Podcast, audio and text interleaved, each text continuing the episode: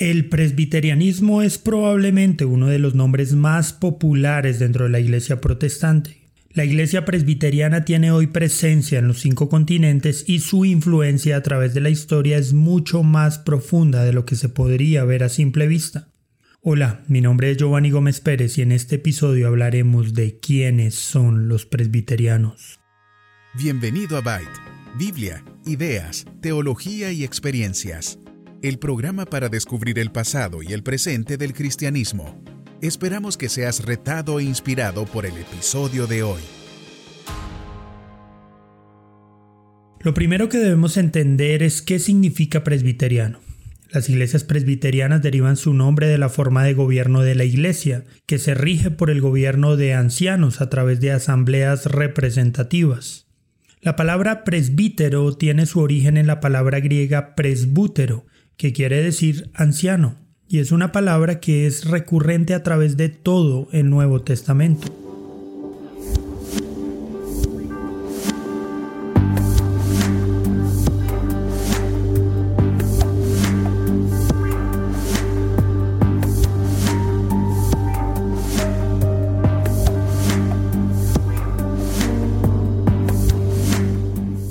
Pero, ¿cómo nació la iglesia presbiteriana? Durante la Reforma Protestante del siglo XVI, Juan Calvino creía que el sistema de gobierno de la Iglesia utilizado por él y sus seguidores en Ginebra, Estrasburgo, Zúrich y otros lugares se basaba en la Biblia, aunque nunca afirmó que fuera la única forma aceptable para gobernar la Iglesia.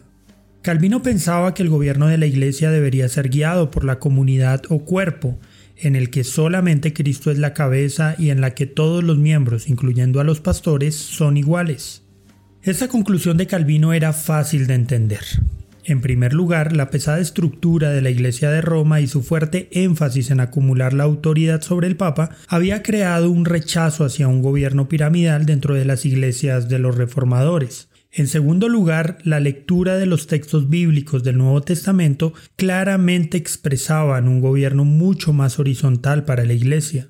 Pero para hablar del nacimiento de la iglesia presbiteriana tenemos que hablar de John Knox. Knox, que nació en 1514, tan solo tres años antes de que Martín Lutero clavara las 95 tesis en la puerta de la catedral de Wittenberg, era un sacerdote católico escocés que había tenido cierto contacto con las ideas reformadas y que en pleno furor de la reforma se mudó a Ginebra para aprender directamente de Juan Calvino. 1555 Knox regresó a su país, Escocia, llevando consigo las ideas protestantes y la forma de gobierno de la Iglesia que había aprendido junto a Calvino.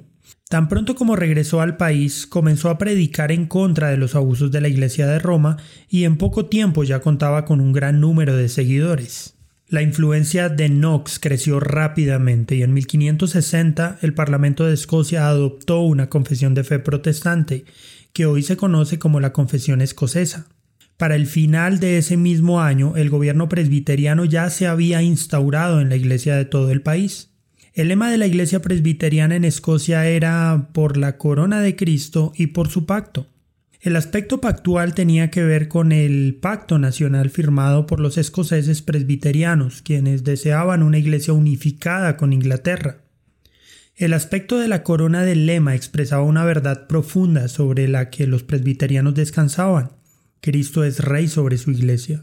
Él tiene derechos de corona, es la máxima autoridad como cabeza y gobernante sobre el pueblo. Ninguna figura, sea papa, pastor o presidente, puede usurpar el lugar de Cristo como rey sobre su iglesia.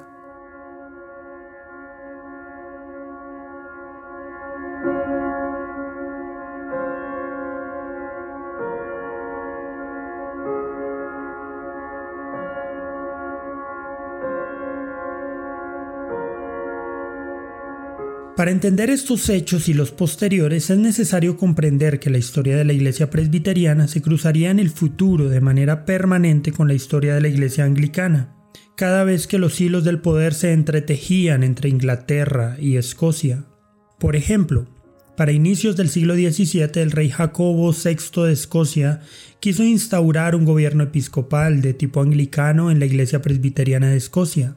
En 1637 el hijo de Jacobo, Carlos I de Inglaterra, intentó obligar a la Iglesia de Escocia a usar el libro de la oración común de la Iglesia anglicana, lo que desencadenó revueltas.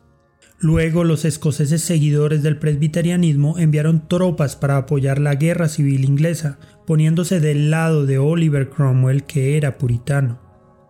Con el tiempo, la confesión de los escoceses sería suplantada por la confesión de fe de Westminster y los catecismos mayor y menor, que fueron formulados por la Asamblea que se reunió en 1643 y 1649 para formular esta confesión. Al respecto, es muy importante mencionar la influencia que la Confesión de Fe de Westminster tuvo sobre la Iglesia presbiteriana. En 1643 el Parlamento inglés convocó a teólogos piadosos, doctos y de testimonio para que se reunieran en la abadía de Westminster para dar su opinión sobre cuestiones de adoración, doctrina, gobierno y disciplina de la Iglesia de Inglaterra. Sus reuniones, que se llevaron a cabo a lo largo de cinco años, produjeron una confesión de fe, así como un catecismo mayor y un catecismo menor.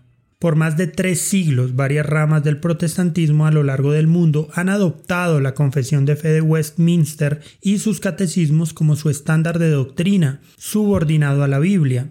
Aunque se hizo primeramente para la Iglesia de Inglaterra, la Confesión de Fe de Westminster permanece como un estándar subordinado de doctrina para la Iglesia de Escocia y ha influido sobre las iglesias presbiterianas de todo el mundo. Pero esta confesión no evitó las tensiones entre la iglesia anglicana y las disidencias que se profundizaban cada vez más. Los presbiterianos congregacionalistas y bautistas ingleses llegaron a ser conocidos todos ellos, junto con otros, como los no conformistas, puesto que no se conformaron al acta de uniformidad de 1662 que establecía a la Iglesia de Inglaterra como la única iglesia aprobada legalmente, aunque todas estas iglesias estaban unidas entre sí de alguna forma a través de la Confesión de Fe de Westminster. Las diferencias llegarían a su fin en el año 1688 con la Revolución Gloriosa, cuando finalmente la Iglesia de Escocia fue reconocida y el presbiterianismo se convertiría en la Iglesia oficial de Escocia, mientras en Inglaterra se mantendría la Iglesia anglicana.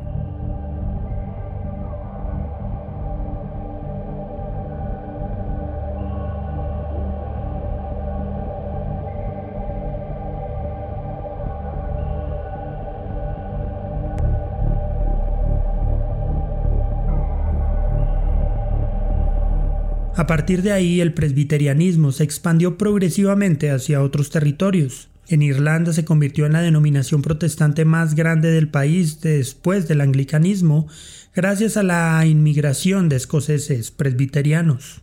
Durante el siglo XIX hubo una fuerte expansión del presbiterianismo a África. La migración de los escoceses llevó el presbiterianismo a Australia, Nueva Zelanda y a los Estados Unidos y Canadá. Pero el presbiterianismo había llegado hacía mucho tiempo a la América colonial. En 1644 se estableció la primera iglesia presbiteriana en Nueva York. Durante las siguientes décadas se siguieron fundando iglesias presbiterianas a lo largo de todo el territorio de las colonias británicas en América. Para el historiador Paul Johnson, el congregacionalismo y el presbiterianismo fueron las corrientes formadoras del carácter protestante norteamericano.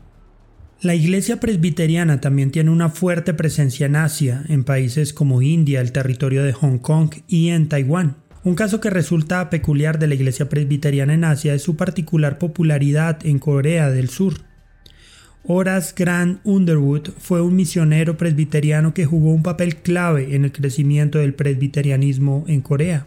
Hoy las iglesias presbiterianas son las más grandes y con mucho la denominación protestante más influyente en Corea del Sur, con cerca de 20.000 iglesias afiliadas. En el país asiático hay 9 millones de presbiterianos que forman la mayoría de los 15 millones de protestantes coreanos.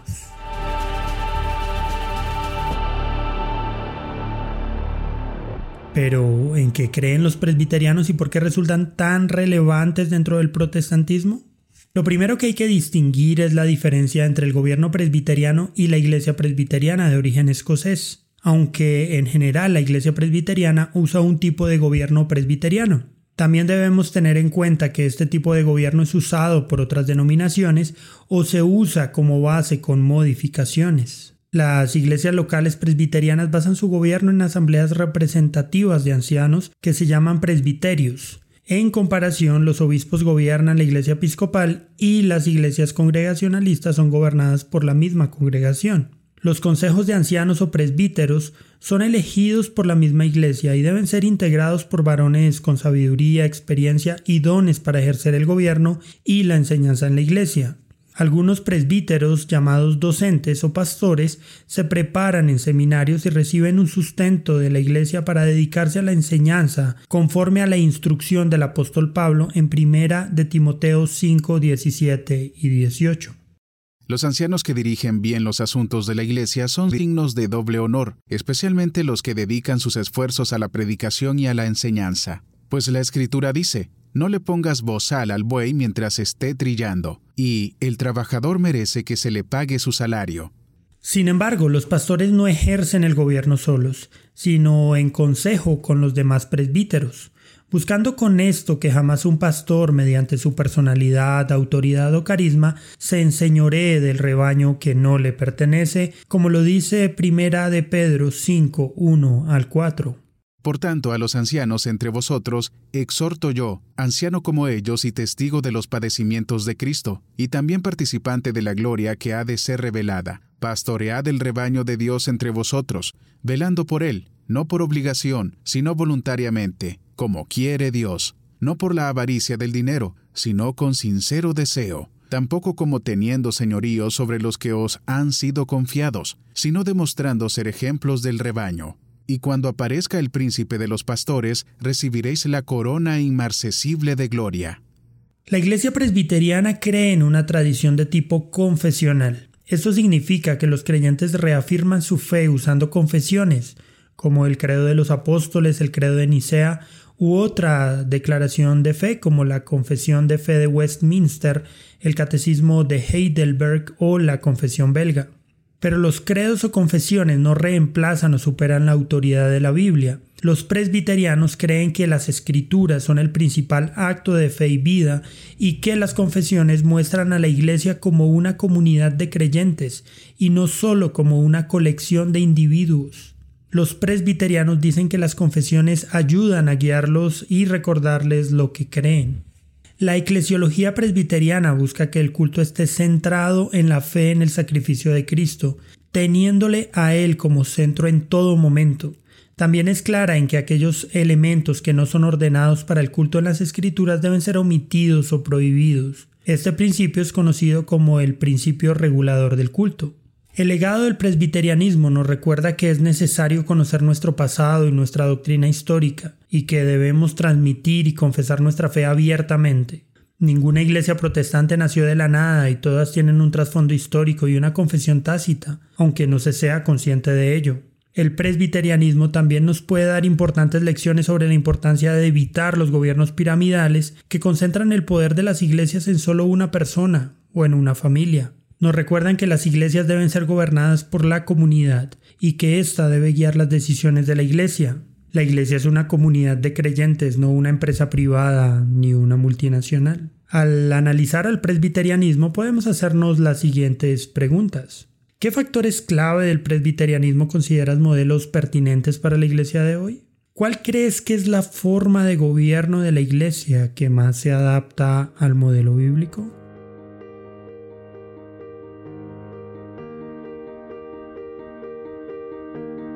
Gracias por escuchar este episodio. Esperamos que haya sido de bendición para tu vida. Este programa se emite con el propósito de exaltar a nuestro Salvador Jesucristo, quien en su gracia nos ha provisto todo lo necesario para hacerlo posible. Si quieres conocer más sobre este programa, leer el texto completo o ver un video sobre este tema, puedes ingresar a www.byteproject.com. También puedes seguirnos en nuestras redes sociales, YouTube, Instagram o Facebook como Byte Project. No olvides suscribirte para no perderte ninguno de nuestros contenidos. Hasta el próximo episodio.